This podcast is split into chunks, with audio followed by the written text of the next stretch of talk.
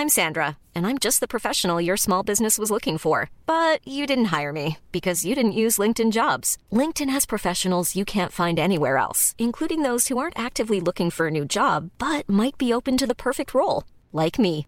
In a given month, over 70% of LinkedIn users don't visit other leading job sites. So if you're not looking on LinkedIn, you'll miss out on great candidates like Sandra. Start hiring professionals like a professional. Post your free job on linkedin.com/people today. Bonjour à tous, ici Anna, micro de contre-soirée. On se retrouve pour l'épisode 12 du calendrier.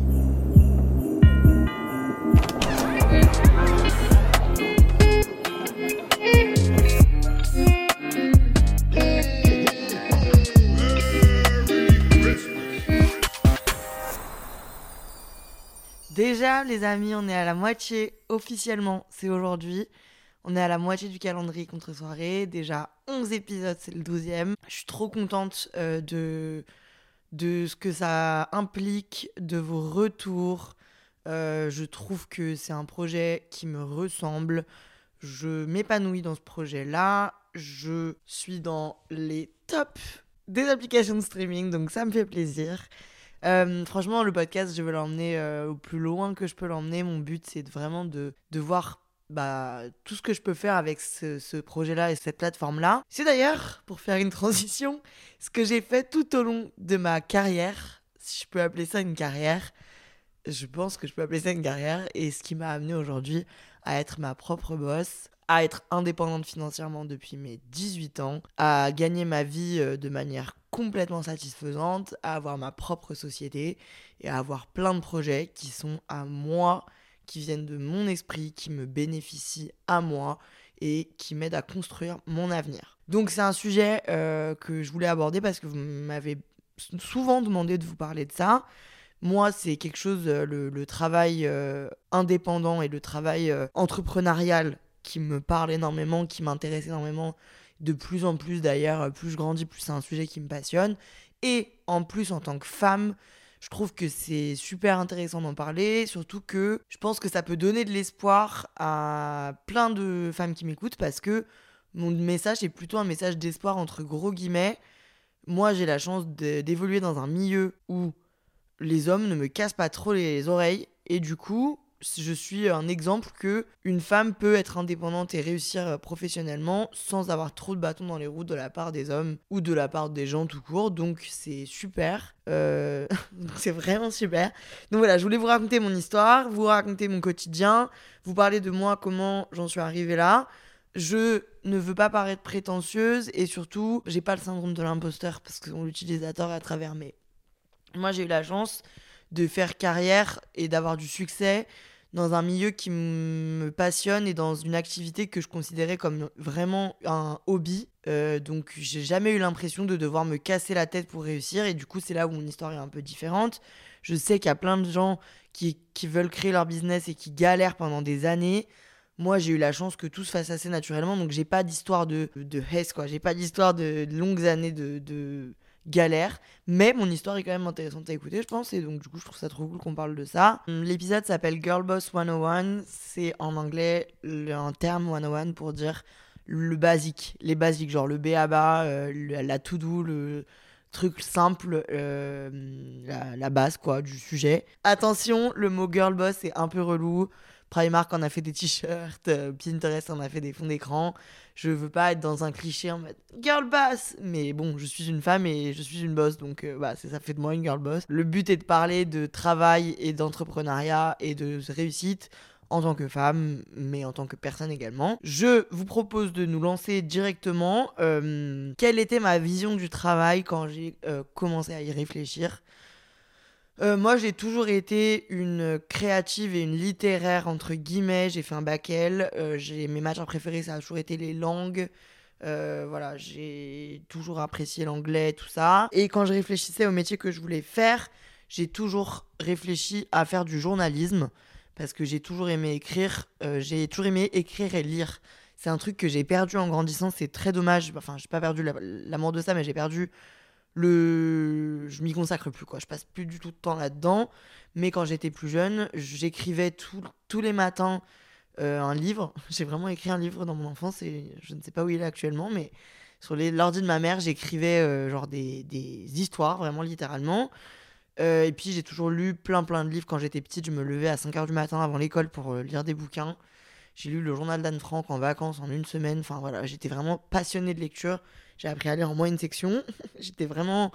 Genre vraiment, j'étais une littéraire. J'étais vraiment la meuf de elle. Mais du coup, j'ai arrêté. Je suis devenue youtubeuse. Donc j'ai perdu un peu ce, côté intellect. Mais bref, du coup, voilà, je m'étais dit que j'allais devenir journaliste. Et puis, j'ai découvert, euh, bon, l'influence, enfin, j'ai pas l'influence, j'ai découvert YouTube euh, quand j'étais au collège. J'ai créé ma chaîne. J'ai commencé par YouTube, puis après, j'ai fait Instagram. Et en fait, je vous en ai parlé dans plein d'autres. plein d'autres épisodes, peut-être que je vous ferai un épisode dédié sur ça, mais je crois que le sujet a déjà été abordé. En gros, ma carrière sur euh, les réseaux, elle s'est auto-créée en gros, j'ai fait des vidéos et j'ai fait des, des trucs sur Insta et tout pendant des années par plaisir. J'étais même blacklisté de YouTube, euh, de la monétisation de YouTube, donc je ne gagnais pas un copec. Et puis quand j'ai eu 18 ans, donc 3-4 ans après le début de ma chaîne, les marques ont commencé à s'intéresser à ce truc qui s'appelait pas du tout l'influence à l'époque. Il y avait les blogueuses depuis un moment, mais du coup les marques ont commencé à capter Insta, YouTube et tout, à voir que c'était intéressant de communiquer par le biais des gens sur ces plateformes-là, parce que en fait, l'avantage de d'un influenceur, contrairement à une pub télé, c'est que nous, on vous parle directement de personne à personne et on crée un lien de confiance avec vous. Quand je vous parle d'un produit, vu que vous me faites confiance, vous allez beaucoup plus m'écouter et faire confiance et acheter que si c'est juste une pub à la télé impersonnelle et qui vous passe devant les yeux. Malheureusement, c'était le cas à une époque. Maintenant, des gens ont abusé de cette confiance et du coup, pense qu'il y a c'est presque l'inverse qui se produit quoi. Il y a une vraie méfiance qui s'est créée autour de, des influenceurs mais ce qui est dommage. Et moi du coup j'essaye vraiment de faire des collabs avec des marques auxquelles je crois parce que je trouve que c'est une grande chance d'avoir une communauté qui m'écoute. En tant que personne j'ai une responsabilité éthique et j'ai une conscience. Donc bah j'ai envie de vous respecter et que pour que en fait je sais pas trop le sujet mais pourquoi ça fait 10 ans que je fais ce que je fais bientôt 11 et ça marche toujours autant voire mieux c'est parce que je vous prends pas pour des cons je pense je vous prends pas pour des cons et du coup mon authenticité fait que bah c'est simple de me suivre et c'est simple de me suivre sur beaucoup d'années. J'étudie souvent mon propre cas pour savoir qu'est-ce qui fonctionne, qu'est-ce qui fonctionne pas. Et je sais que vous appréciez mon contenu sport, mon contenu cuisine, mon contenu euh, mode, mon contenu euh, musique, enfin voilà, mes conseils, tout mais vous appréciez surtout le fait que je sois une jeune femme de 25 ans honnête et vraie avec vous dans laquelle vous pouvez vous reconnaître. C'est ma DA, c'est ma lignée de depuis 10 ans, d'être euh, le plus vrai possible. Moi, ça me fait un gain de temps énorme parce que bah, j'ai pas à faire semblant. Et vous, au moins, vous n'avez pas l'impression de vous faire rouler. Et du coup, bah, mon contenu plaît et n'arrête pas de plaire. Donc, c'est génial. Mais bref, au moment, euh, vers 10, mes 17 ans, euh, les marques ont du coup commencé à s'y intéresser. Et j'ai signé mes premiers contrats. bon, alors, signer un contrat, c'est un mot vraiment beaucoup trop élevé pour ce qui se passait à l'époque. À l'époque, vraiment, c'était euh, par virement PayPal, euh, il n'y avait pas de contrat, vraiment, c'était à l'arrache. C'est que à partir de euh, ouais, 2017, je crois que les marques ont commencé à demander des numéros de sirettes pour être dans la légalité sur les factures. Et donc, j'ai dû créer mon auto-entreprise pour avoir bah, un numéro de sirette et pour pouvoir faire des déclarations d'impôts, cotiser, tout ça, faire des trucs euh, que je vais vous le raconter, mais je le faisais très mal. Mais bref, du coup, j'ai eu mes premières sommes d'argent qui tombaient euh, ces années-là. Dès mes 16-17 ans, quand j'ai commencé à avoir besoin d'argent, j'avais euh, des petits sous qui tombaient de l'influence. Donc pas énorme, mais j'avais quand même des payes YouTube et tout. J'ai quand même décidé de quitter la maison de mes parents à 18 ans, parce que j'avais envie d'être en ville et de vivre la vie. Pour, j'essaie de vous faire le parallèle avec mes études, ce qui est compliqué, mais bref moi, niveau travail, j'étais en mode, ok, je sais pas ce qui me plaît, mais YouTube marche bien, l'influence, entre guillemets, marche, commence à bien marcher, mais je suis pas sûre de ce que ça va devenir et je suis pas sûre de vouloir faire ça toute ma vie. Donc, je vais faire des études pour pouvoir travailler dans l'avenir si le besoin s'en fait ressentir. Et donc, j'ai commencé à faire une fac de LEA. Euh, parce que bah, toujours dans l'objectif de devenir journaliste, euh, voilà, c'est ce qui me semblait le plus se rapprocher de ce que j'aimais. Donc LEA, langue étrangère appliquée, on parle anglais. Je savais que l'idéal aurait été de faire une école de communication, mais ça coûtait très cher et du coup je me sentais pas de demander ça euh, à ma famille. Moi, je pouvais pas du tout me le payer, c'est des écoles qui coûtent très cher. J'ai commencé cette année de LEA. 18 ans et demi, j'habitais seule et mes parents me payaient la moitié de mon loyer. Donc, ils me donnaient 300 euh, euros par mois. Je pouvais du coup vivre par l'influence, mais quand même difficilement. Donc, euh, j'ai fait mon seul job, en fait, euh, enfin, mon seul petit boulot, ça a été de garder un enfant. je gardais un petit garçon. Tous les soirs, j'allais le chercher à la sortie de l'école à 17h et ses parents rentraient vers 19h30. Donc voilà, je gardais un petit garçon tous les soirs pendant deux heures toute la semaine. Et c'était, ça me rapportait 200-300 euros par mois. et du coup, ça me permettait voilà, de pouvoir vivre simplement avec mon appart. Et en fait, tout s'est enchaîné très vite. L'influence a pris, moi, moi pas tant que ça. Moi, mon audience continuait de grandir, mais à coût de 2-3 000 abonnés par mois, quoi. C'était pas une dinguerie. Mais par contre, l'influence a attiré énormément les marques. J'ai commencé à avoir des contrats euh, mensuels. C'était vraiment très irrégulier. C'est toujours assez irrégulier, mais pour le coup, à l'époque, c'était vraiment, vraiment très irrégulier. Il y a des mois où je gagnais 300 euros. Il y a des mois où je gagnais 2000 euros. À partir de mes 19 ans, j'ai été complètement indépendante financièrement. Mes parents ne m'ont plus donné un euro. J'étais très très fière de ça. Mes parents ne m'ont pas demandé de. Enfin quoi, mes parents ne m'ont pas coupé les vivres, mais juste je partais en voyage à travers le monde, invité par des marques, par des applis, enfin bref, pour des festivals. Je gagnais pareil, voire mieux que mes parents. Et du coup, ça m'est semblé complètement évident d'arrêter de leur prendre de l'argent. C'est complètement logique. Donc voilà, à 19 ans, je suis indépendante financièrement. Mais en fait, je sais pas si vous l'avez compris, tout ça, c'est un peu le fruit du hasard entre gros guillemets. C'est un coup de chance en fait pour moi. C'est j'ai eu cette passion qui m'a en fait rapporté de l'argent, mais sans que sans que je sois en mode ok je vais faire de ça mon taf et tout pas du tout et j'étais pas du tout carriériste juste bah j'aimais faire ça et du coup je le faisais et par chance c'est devenu un business. Mais à l'époque, je n'étais pas carriériste, donc je gagnais ce que je gagnais, mais sans trop y réfléchir. Et surtout, je faisais très très mal les choses. Euh, donc, ouais, mettez une jeune femme de 19 ans qui vient d'emménager seule, qui est plus intéressée par la fête et les garçons que par euh, les impôts et les factures, qui doit gérer toute seule sa relation avec euh, ses clients, c'était catastrophique. Je sais qu'il y a des femmes, des filles dans ce milieu qui ont été directes, très très bossy, très organisé et tout. Moi, mes parents ne m'accompagnaient pas du tout dans ça. Enfin, ça fait pas d'eux des mauvais parents, mais j'avoue que sur ce coup-là, ils ont pas été hyper pressants parce qu'ils pensaient que je gérais la situation, ce qui n'était pas le cas. Donc moi, j'avais créé mon auto-entreprise. Je n'avais pas compris du tout, du tout, du tout comment ça marchait les déclarations de l'URSSAF et tout, parce que c'est une idée de business que j'ai eue là récemment, mais en fait, je le dis depuis des années, je trouve qu'il faudrait qu'on crée un truc si l'éducation nationale ne sent pas de le faire, soit donner des cours au lycée, aux ados pour qu'ils comprennent comment on déclare ses impôts, comment ça marche l'URSSAF, comment ça marche l'auto-entreprise, bref. Donner des cours d'administratif aux gens parce que je trouve que c'est lunaire, je ne comprends pas comment on comprend. Je gérais en direct, j'étais pas du tout en agence, donc je gérais en direct avec ma boîte mail mes relations avec les marques, donc ce qui faisait que à 19 ans, je faisais le travail d'un agent, d'un comptable, d'un avocat, d'un euh, commercial, d'un chef de projet. Tout ça, pour moi, je le faisais toute seule parce que j'avais, euh, je pense, 2-3 collabs par mois, donc ça allait encore. Mais du coup, je faisais de la négociation de contrats, je faisais de la lecture de contrats, donc je ne lisais pas mes contrats, autant vous le dire direct. Je faisais de la facturation, je faisais de la stratégie. C'est moi qui répondais en direct à la marque. Bref, je gérais tout sur mes OP. À l'époque, je voyais plus ça comme des points de vie et euh, des... je voyais ça comme un jeu.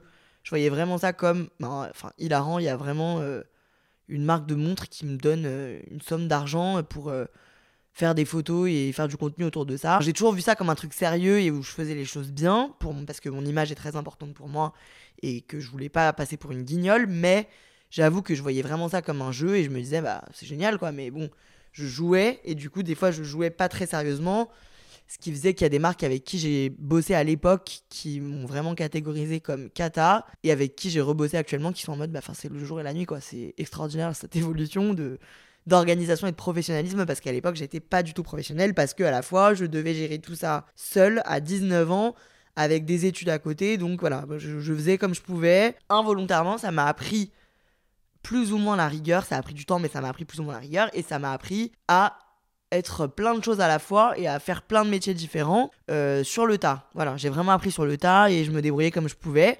Sauf que malheureusement, j'ai très très mal géré mon administratif et ma comptabilité, quoi.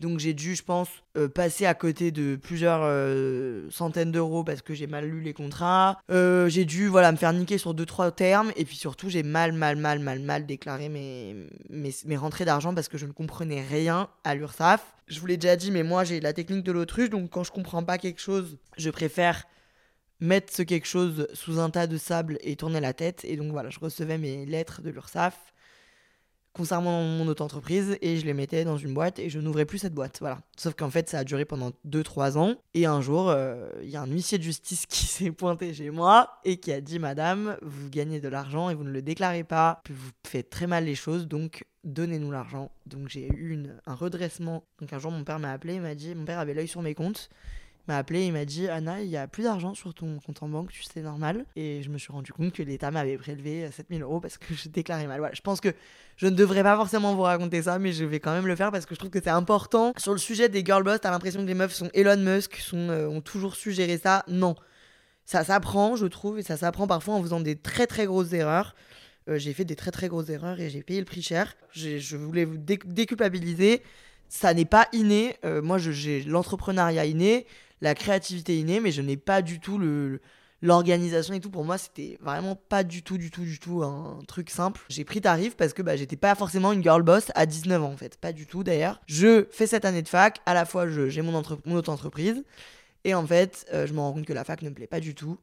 J'en parle beaucoup beaucoup beaucoup avec ma famille parce que bah en fait ma famille m'a toujours drivé pour non pas que je fasse des métiers qui rapportent de l'argent mais pourtant que je fasse quand même quelque chose qui me plaît, qui me rend heureuse.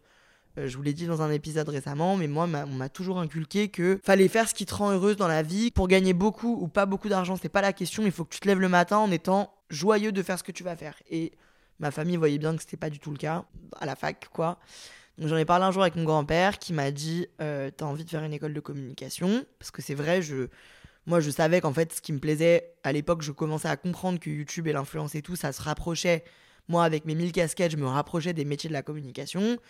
Et qu'en étant community manager pour moi-même, chef de projet pour moi-même, je faisais ouais, de la com. Et donc, euh, que ce qui m'épanouirait le plus, ce serait une école de com avec beaucoup de, de pratiques et plus de pratiques que de théoriques. Moi, la théorie, ça m'a toujours emmerdé. Genre, j'arrivais pas à suivre des cours pendant 4 heures. Euh, mon grand-père a énormément travaillé dans sa vie. Il a été aussi un entrepreneur hors pair parce qu'il est, euh, il est rentré dans une usine. Ça me fait trop de peine de parler de lui.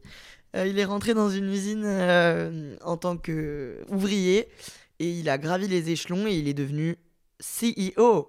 Il est devenu patron de cette entreprise, une des plus grosses entreprises de textile de, de mon département. Et du coup, il a très bien gagné sa vie, toute sa vie, enfin pendant une grosse partie de sa vie. C'est un exemple pour moi de travail et de détermination quand j'ai commencé à devenir plus sérieuse dans mon taf et il était très content pour moi, ce qui est rare de la part d'un monsieur de 75 ans quoi, qui ne comprend rien aux réseaux sociaux mais pour autant il a toujours été très respectueux de ce milieu-là et il m'a toujours poussé à continuer. Et bref du coup mon papy m'a dit moi je veux que tu fasses ce qui te rend heureuse donc cette école je vais te la payer. Et, euh, et du coup bah, c'est un geste incroyable. Je l'ai toujours remercier énormément parce que bah, c'est grâce à lui que j'ai pu étudier dans un milieu qui me plaisait. C'est un geste que moi j'aimerais faire à mes petits-enfants quand je serai une vieille dame. Merci papy, si tu m'entends là où tu es.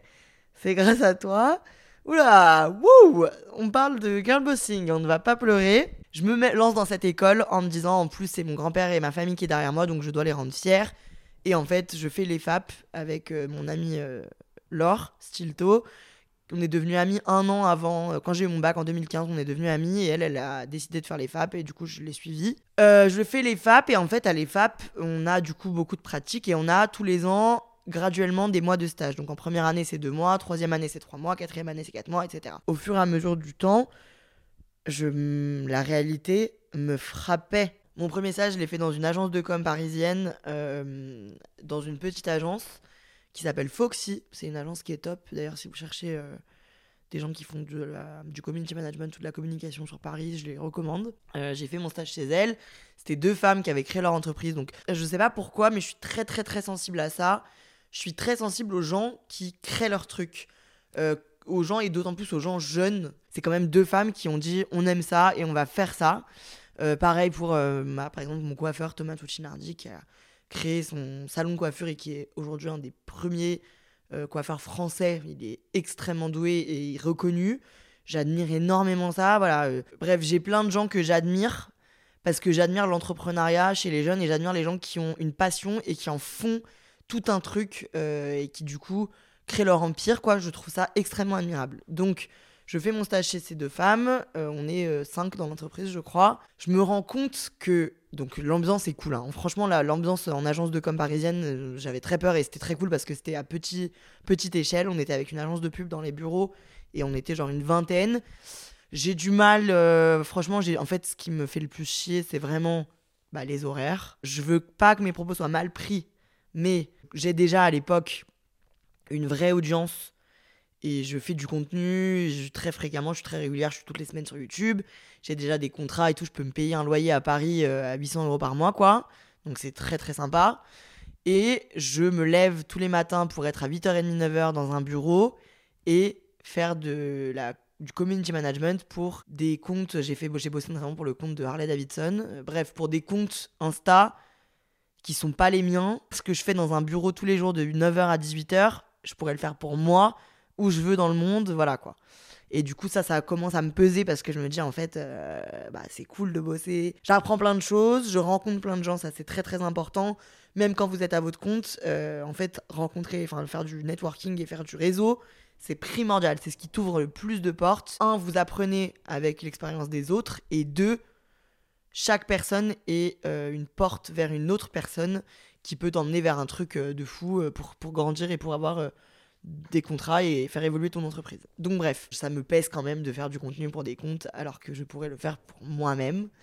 Et puis vient un deuxième stage en entreprise à Lyon dans un gros groupe de radio. Donc là, c'est plus une agence de com un peu chill où euh, j'allais euh, faire des déj avec mes boss, on allait manger des ramen tous les midis et aussi euh, où j'avais une marge de progression où on me laissait faire ce que je voulais. Ces boss d'agence, elles voulaient m'emmener quelque part, quoi, elles voulaient me faire évoluer, donc j'allais en rendez-vous client avec elles. J'ai rencontré Renault, j'ai voilà, fait des des rendez-vous, des trucs trop cool où en tant que stagiaire de deuxième année d'école de com, t'apprends beaucoup. Là, mon stage en, en radio, c'est plus du tout la même chose. Donc moi, je suis stagiaire pour les réseaux sociaux des radios. L'avantage d'être influenceuse et d'être encore en études, c'est que mon CV, du coup, tapait dans l'œil de, des recruteurs parce que, bah, en fait, quand t'as euh, 20 étudiants et qu'il y en a une qui a déjà une communauté de 200 000 personnes sur Instagram, bah forcément ça donne à croire qu'elle sait gérer ce genre de choses. J'avais été recrutée par ce, groupe de radio où le boss m'avait dit on va te faire venir ici. Moi je voulais faire de l'événementiel en fait, je m'étais rendu compte qu'il fallait que j'apprenne autre chose donc je voulais faire de l'événementiel. Il m'a dit ok, je te signe pendant 5 mois, on va ouvrir un pôle événementiel et tu seras euh, en gros en gestion de ce pôle événementiel pour faire de l'influence, faire venir des influenceurs, faire de l'événementiel autour de la radio, machin. Il s'avère que ce monsieur, je sais pas s'il m'a menti ou si à l'époque ça s'est pas goupillé comme prévu, mais euh, le pôle événementiel n'a jamais ouvert, donc je n'ai jamais fait d'événementiel. En fait, moi je savais que j'aimais la vidéo et tout, c'était ma passion, et du coup j'ai dit, ok, je vais faire ce que moi je fais pour moi, mais je vais le faire sur une animatrice de la radio, et je lui faisais faire chaque semaine un défi, donc euh, moi je m'occupais de contacter des concepts à Lyon, et on avait fait un truc de surf, un truc de crossfit, du karting, bref, je contactais des entreprises qui avaient euh, des activités un peu sympas, je leur proposais le projet, on allait faire le tournage, je, filmais, je faisais le montage, et après je faisais la promo, et l'animatrice était un peu la star du, concept, quoi. Sauf qu'en fait, je me suis vraiment très très très très très très très très, vite ennuyée. Euh, C'était sympa ce projet-là, et moi ça me faisait voir des choses, mais en fait, ça me prenait genre 3 heures de mon temps par semaine, et je faisais vraiment exactement ce que je pouvais faire pour moi. Euh, je m'ennuyais quoi. J'étais vraiment assise dans un bureau. En plus, c'était un très gros groupe, donc du coup, c'est plus pareil. C'est pas si t'as 15 minutes de retard, c'est détente et tout là, non. C'était genre vraiment, euh, si t'es pas à 9h pile assis sur ta chaise à faire semblant de travailler, t'es très très mal vu. Vraiment, moi j'ai du mal, j'ai énormément de mal avec la mentalité française dans les entreprises. On m'a confirmé plus d'une fois que, euh, en effet, tu passais 70% de ton temps à travailler et 30% à faire semblant de travailler, mais bon, les horaires sont les horaires. On m'a recommandé de marcher dans les couloirs avec un dossier sous le bras pour donner l'impression d'être sérieuse. Le, mon boss me demandait d'arriver pile poil à 9h, voire à 8h50, mais de partir par contre, si je pouvais partir à 18h30 à la place de 18h pile, ça serait plus sympa, tu vois. Voilà, moi j'ai du mal avec le fait que dans les grosses entreprises françaises, on perd du temps, je trouve. On perd de l'efficacité à faire semblant de travailler. On manque de modernité. Je trouve que le télétravail, c'est cool parce que en fait, ça permet aux gens de bosser mieux de pas perdre de temps à une heure dans les transports. Je trouve que tu peux être aussi efficace en concentrant ton taf sur 5 heures dans la journée et euh, tu peux passer les 3 autres heures à faire des activités qui n'ont rien à voir mais qui vont t'aider à être épanoui et du coup être plus fort dans ton taf.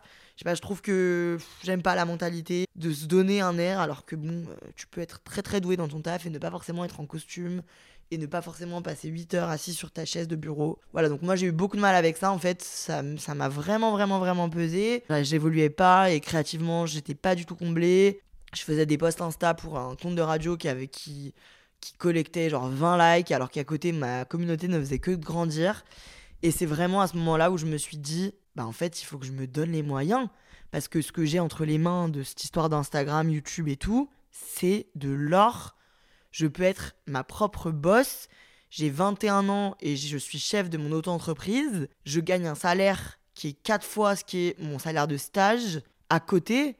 Donc je ne veux pas en fait avoir à m'asseoir dans une chaise de bureau et à bosser pour quelqu'un que je qui est un gros con au passage et à faire des trucs qui m'épanouissent pas alors que j'ai de l'or entre les mains et que je peux développer ce truc pour que ça devienne mon taf et que ça devienne vraiment voilà quoi mon gagne-pain euh, et, que ça m'épanouisse parce qu'en fait je me lève quand je veux, je me couche quand je veux. Là, à l'heure où je vous parle, euh, on est dimanche soir, c'est 20h57, j'enregistre mon podcast et ça va me prendre deux heures de montage ensuite, mais c'est pour moi et c'est quelque chose que j'ai pas fait, que j'aurais pas à faire demain matin, lundi, où je pourrais me lever potentiellement à 10h. Je le ferai pas parce que j'ai autre chose à faire, mais bref, je suis en gestion de mon emploi du temps et ce que je fais c'est pour moi 100% ce que j'aime, c'est 100% ma décision. Mon agence prend 30% de mes revenus, mais il n'y a pas un monsieur que je connais à peine, qui me calcule, qui me dit à peine bonjour et qui connaît même pas mon prénom, qui bénéficie de tout mon talent, quoi. Donc voilà, en fait, ce que je voulais vous dire, c'est que gagner de l'argent n'est pas égal à girl boss. Tu peux gagner de l'argent et être, euh, voilà, pas du tout être carriériste, pas du tout être euh, professionnel. Et c'est à ce moment-là, en fait, c'est vers mes 22-23 ans, que vraiment le côté girl boss et le côté chef d'entreprise et le côté professionnel est apparu parce que vraiment j'ai compris en fait que dans la vie il faut travailler parce qu'il faut gagner de l'argent, c'est le BABA et que en fait j'avais la possibilité d'utiliser ce que j'ai toujours vu comme un hobby. En fait, je peux en faire mon métier et ça peut devenir 100% de mon temps et m'empêcher de vivre parce qu'en fait à la fin de mon stage dans ce gros groupe, j'étais déprimé genre. Ça se ressentait sur mon contenu en plus parce que du coup bah j'avais pas le temps. Enfin voilà. En 2019 où je commence à grandir et du coup à de plus en plus m'intéresser à ça quand j'ai commencé mes études je savais que je m'embarquais pour 5 ans et je me suis dit si à la fin de mes études j'ai encore l'influence je le ferai à plein temps mais c'est un rêve parce que je pense que je ne vais pas tenir 5 ans je pense que les gens vont se lasser Instagram va arrêter de fonctionner voilà j'étais sûr enfin j'avais l'impression que c'était irréel que j'en vive. Sauf que je suis arrivé du coup à ma troisième année, quatrième année d'études. J'en vivais de plus en plus. Mes statistiques ne faisaient qu'augmenter, qu'évoluer positivement. Donc j'ai signé en agence parce que ça commençait à devenir beaucoup.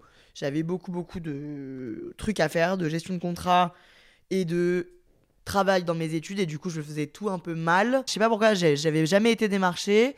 Et en septembre 2019, j'ai été démarché par Follow et Point d'orgue, parmi les plus grosses agences d'influence de France. J'ai été démarché exactement en même temps par les deux agences, donc j'ai fait des rendez-vous avec les deux agences, j'ai essayé de voir qui comprenait le mieux. Follow, j'ai aimé ce côté, euh, je trouve qu'ils sont très très smart, les créateurs de Follow.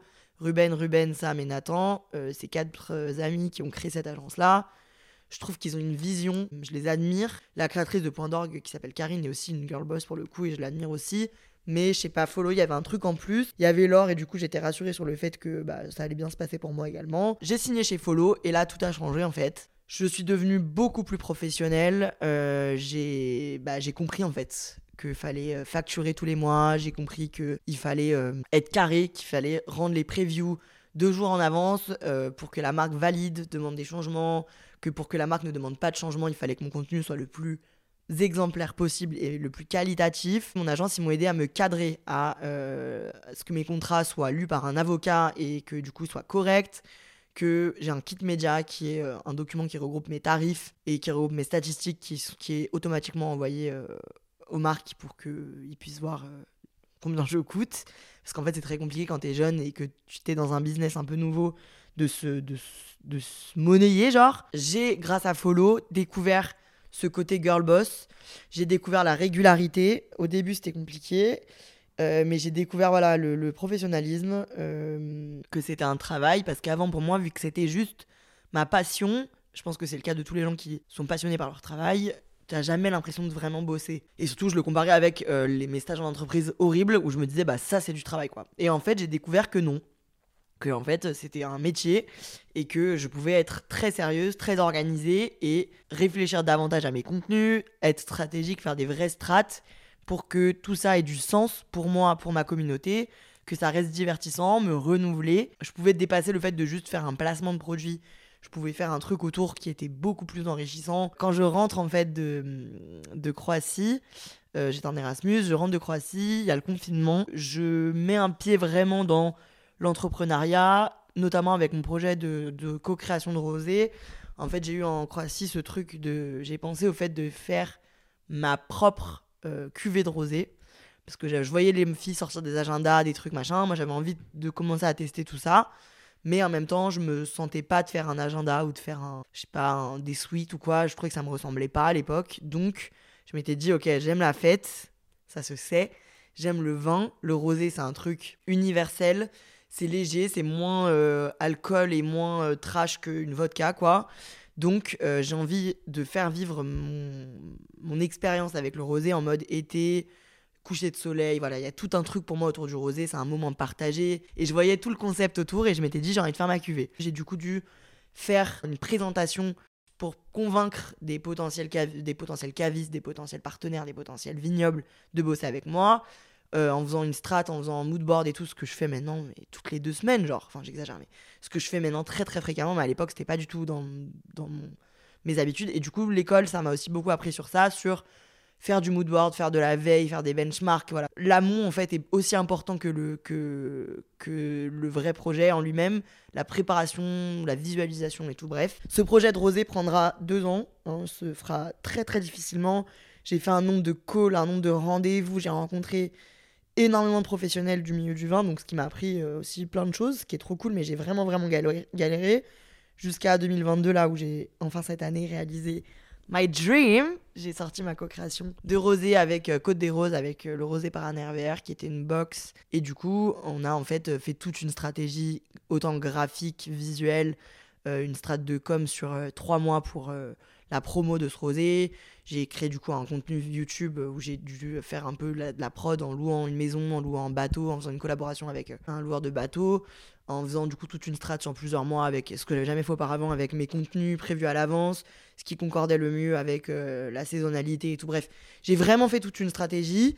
J'ai vu un projet naître et j'ai vu un projet se terminer, faire de un événement pour l'annonce. Enfin bref, tout ça, je me suis dit, mais en fait, ça me fait tellement kiffer que je veux que ce soit mon quotidien. Euh, je suis passée en société il y a un an. Euh, j'ai pris une comptable, pris des rendez-vous avec mon banquier et j'ai du coup développé cette fibre entrepreneuse que j'ai euh, depuis toujours, mais sans le savoir en fait. Créer toute une communauté autour de ma personne à 14 ans, ça veut quand même dire que j'avais quelque chose en moi qui était euh, de la nature de l'entrepreneuriat. J'ai des idées de concept tout le temps, j'ai des idées d'entreprise tout le temps. Euh, moi, je me visualise vraiment dans l'avenir comme une chef d'entreprise. Et c'est marrant, j'en parlais avec Laure. J'en parle beaucoup avec Laure depuis la fin de nos études parce qu'on se demande du coup où l'avenir va nous emmener. Je pensais que tout le monde était comme ça, en fait pas du tout. Propre à chacun son avenir et ses envies. Laure, elle est beaucoup plus dans l'artistique. Et moi, je me vois vraiment en mode business. Je me vois en mode business fun toujours, mais j'ai envie de créer mes entreprises, j'ai envie d'être à la tête d'une entreprise ou de plusieurs entreprises, tous ces corps de métier, de tous les fréquenter, d'apprendre plein de choses. J'ai 1500 idées qui se réaliseront probablement jamais ou qui se réaliseront comme je l'ai appris avec le rosé sous un format complètement différent. J'ai fait une vidéo qui s'appelle Réaliser ses rêves sur YouTube à propos de mon projet de rosé, mais du coup je parle de la création d'un projet comme celui-ci. Et c'est très intéressant si c'est un sujet qui vous plaît. Tu peux avoir mille idées. L'idée A sera complètement différente une fois qu'elle sera concrétisée. Ce sera une, idée Z. Mais c'est pas grave. Moi, j'ai envie de faire tout ça. J'ai la chance d'avoir à mes côtés Lisa, qui est mon agent. Et grâce à Lisa, donc ça fait maintenant deux ans qu'on bosse ensemble. Grâce à Lisa, j'ai euh, développé ce truc-là où vraiment je suis. Euh, elle a la même vision que moi, elle a les mêmes idées que moi, elle a la même euh, appétence pour la créativité et elle a les mêmes rêves que moi.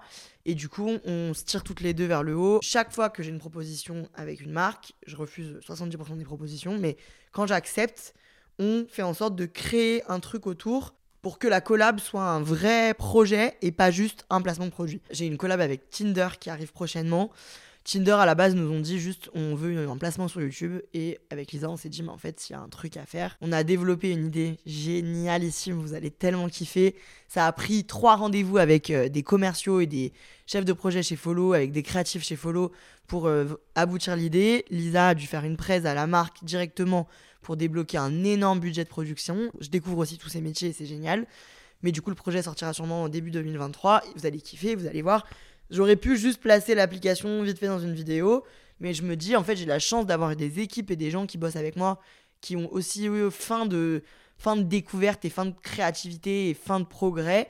Et du coup, bah, ça me permet de faire tout ça et de, de m'épanouir dans le professionnel, ce qui n'était pas du tout le cas avant. Je plaçais le pro vraiment en dernier sur ma liste des choses qui me font plaisir dans la vie. Et depuis vraiment ouais, un ou deux ans, c'est quelque chose qui, ben, depuis qu'en fait j'ai fini mes études et que je m'y consacre, c'est quelque chose qui m'épanouit, qui me rend vraiment heureuse, qui me permet d'avoir un vrai sentiment d'accomplissement. C'est vraiment devenu mon moteur, c'est vraiment devenu ma priorité. J'ai créé le podcast euh, il y a 9 mois. Oh, mon enfant. J'ai créé le podcast il y a 9 mois. Le calendrier contre soirée, c'est un truc, euh, personne m'a demandé de le faire. Mais en fait, j'ai eu envie, moi, de construire un truc autour de ça pour amener encore une fois autre chose et essayer de voir ce qui marche, de voir ce qu'on peut créer. Euh, de différents, de voir comment on peut utiliser ce projet pour en faire un autre. Enfin voilà, j'ai pas vraiment de collègues, j'ai des, amis, enfin j'ai des gens qui font de l'influence, mais pas vraiment mes amis. J'ai des copains influenceurs, mais on n'est jamais trop amenés à bosser ensemble. Et moi, ce qui me plaît vraiment, je, pourrais être très malheureuse dans ce métier-là où tu peux en soi bosser toute seule, où j'aurais pu, je pourrais bosser qu'avec Lisa.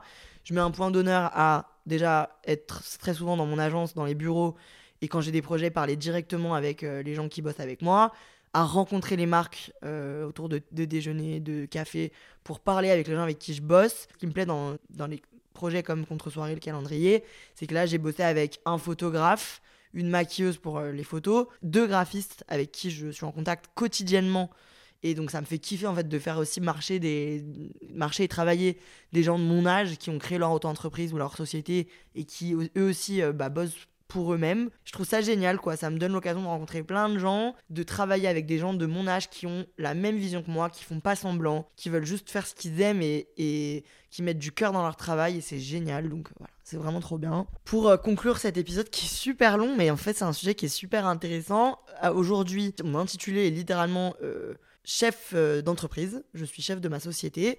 Euh, mon salaire me convient parfaitement. Je cherche maintenant à apprendre à placer mon argent. Mais du coup, voilà, j'essaie de plus en plus d'être sérieuse à ce niveau-là. Moi, je sais que la vie me réserve mille trucs. C'est ce qui m'aide à me lever le matin en fait. La routine, moi, elle me tue. Euh, la routine dans le sens, euh, par exemple, si j'étais dans une boîte et que j'allais faire ce que je fais dans cette boîte pour le restant de mes jours, je pense que j'aurais du mal. Là, ce qui me fait du bien, c'est de me dire, ok, je fais un truc, demain je ferai un truc complètement différent. Après-demain, je ferai un truc complètement différent je ne sais pas où je serai dans un mois, je ne sais pas où je serai dans six mois. Je peux avoir des opportunités infinies et euh, surtout, je suis confiante sur le fait que dans les prochaines années, je vais créer d'autres entreprises et je vais euh, voilà, faire d'autres business. Je suis contente de où Anna RVR, l'influenceuse, est actuellement. En toute honnêteté, ma communauté, elle me plaît et j'ai pas forcément envie d'avoir plus de monde. J'ai envie de gagner ma vie. J'ai envie d'avoir des beaux contrats, mais d'avoir plus d'abonnés, c'est pas un truc qui me motive du tout. Honnêtement, j'ai de la chance parce que dans l'influence et dans le lifestyle, c'est pas du tout un problème d'être une femme, au contraire. Je pense que c'est un des, des milieux où, euh, où euh, bah, c'est le plus simple d'évoluer. Je me suis pas fait chier, je me suis vraiment mise dans l'endroit où j'étais attendue. J'en ai parlé avec des femmes en disant bah franchement on a de la chance, l'influence c'est vraiment pas un problème, euh, la place de l'homme au milieu de tout ça. Et ces femmes m'ont dit mais pas du tout, c'est parce que toi tu es dans le lifestyle, mais les femmes dans le gaming par exemple c'est catastrophique et elles doivent se battre pour faire leur place tout le temps. En effet, donc en vrai de vrai, j'ai de la chance, mais je sais que j'ai des collègues qui galèrent plus. Moi, euh, le seul truc qui a été compliqué pour moi, c'est que ce titre d'influenceuse, et ce métier-là est pas forcément un compris et deux respecté. C'est pour ça notamment que quand il y a la polémique avec Magali Berda, je fais un épisode de podcast avec Bastos pour parler de ça parce que j'ai envie de montrer que non, on n'est pas juste euh, tous à Dubaï en train de placer des blanchiments dentaires, quoi, pas du tout. C'est pour ça que le projet comme le podcast, c'est des choses qui me sont très chères parce que c'est ce qui me permet de me sentir crédible et d'être crédible aux yeux des gens. Je m'engueule très souvent avec mon frère, par exemple, mon petit frère qui dit que je suis en vacances toute l'année parce qu'en fait les gens ne se rendent pas compte de ce que ça implique euh, je suis d'accord, c'est un métier qui coule, mais c'est quand même être chef d'entreprise, les gars, ça reste une charge mentale et une pression bah, énorme, même si c'est dans un milieu très sympa sur les réseaux sociaux et qu'on a l'impression que tout est cool et euh, chill, c'est pas forcément le cas. Et du coup, bah, je réfléchis tout le temps, je suis tout le temps en train d'y penser, donc ça me prend du temps. Ce que je recommande, en fait, mes conseils, si vous avez envie de vous lancer, si vous avez envie de créer votre entreprise, de créer votre euh, plateforme sur les réseaux, de créer quoi que ce soit, c'est qu'il faut de la persévérance. Euh, je trouve que TikTok, je trouve, nous le prouve très bien. Euh, tu peux faire des TikTok pendant trois mois, personne te calcule, il y a un truc qui pop et tu deviens une resta. Je trouve que les réseaux, c'est à la fois apeurant et à la fois génial parce qu'en fait, tu peux créer une carrière. C'est un peu la génération Kardashian, quoi. Tu peux créer une carrière. Moi, personnellement, je ne suis pas plus talentueuse qu'une autre. J'ai pas un talent, j'ai pas, je suis pas footballeuse, je suis pas musicienne, chanteuse, j'ai pas un truc différent. Mon seul talent, c'est de savoir parler aux gens et divertir les gens. Et du coup, bah, j'ai créé une carrière grâce à ma personnalité, quoi. Et c'est l'avantage des réseaux sociaux. Donc voilà, pour moi, il faut être persévérant, il faut être régulier, très très très important. Il faut pas avoir peur de se mouiller. Vraiment, mettre les pieds là où on se sent pas à l'aise, c'est ce qui fait que tu débloques des trucs de fou. Moi, à chaque fois où j'ai mis les pieds, où je me sentais pas à l'aise et où j'étais pas dans ma zone de confort, il y a une opportunité qui s'est débloquée, il y a une rencontre qui s'est faite, il y a un projet qui s'est concrétisé. Donc vraiment, c'est normal de ressentir un sentiment d'inconfort et croire en votre projet. Je pense que le plus important aussi, c'est de croire en ce que vous faites à partir du moment où votre projet vous ressemble et c'est quelque chose que vous aimez profondément et que vous savez de quoi vous parlez, ça marchera. C'était ma tirade sur euh, le girl bossing et l'entrepreneuriat. En tout cas, le plus important, moi je me suis jamais dit, la Anna Ado qui a créé sa chaîne YouTube ne s'est jamais dit je suis une femme donc ça va moins bien marcher.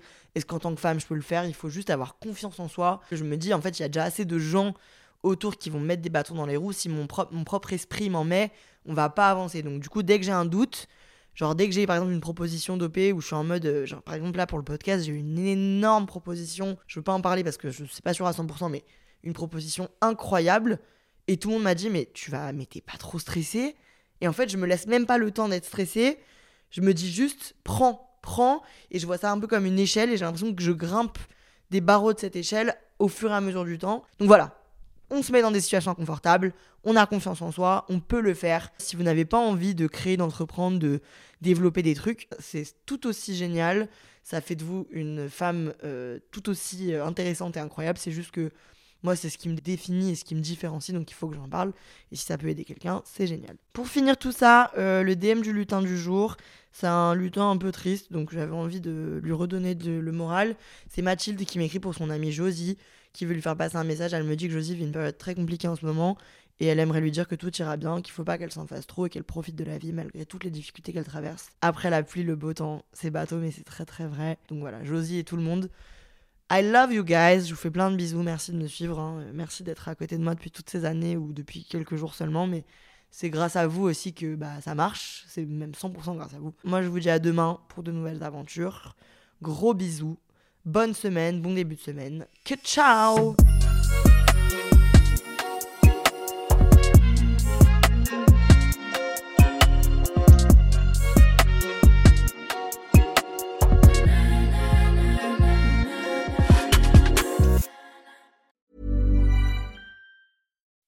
When you make decisions for your company, you look for the no-brainers. If you have a lot of mailing to do, stamps.com is the ultimate no-brainer. Use the Stamps.com mobile app to mail everything you need to keep your business running with up to 89% off USPS and UPS. Make the same no brainer decision as over 1 million other businesses with Stamps.com. Use code PROGRAM for a special offer. That's Stamps.com code PROGRAM.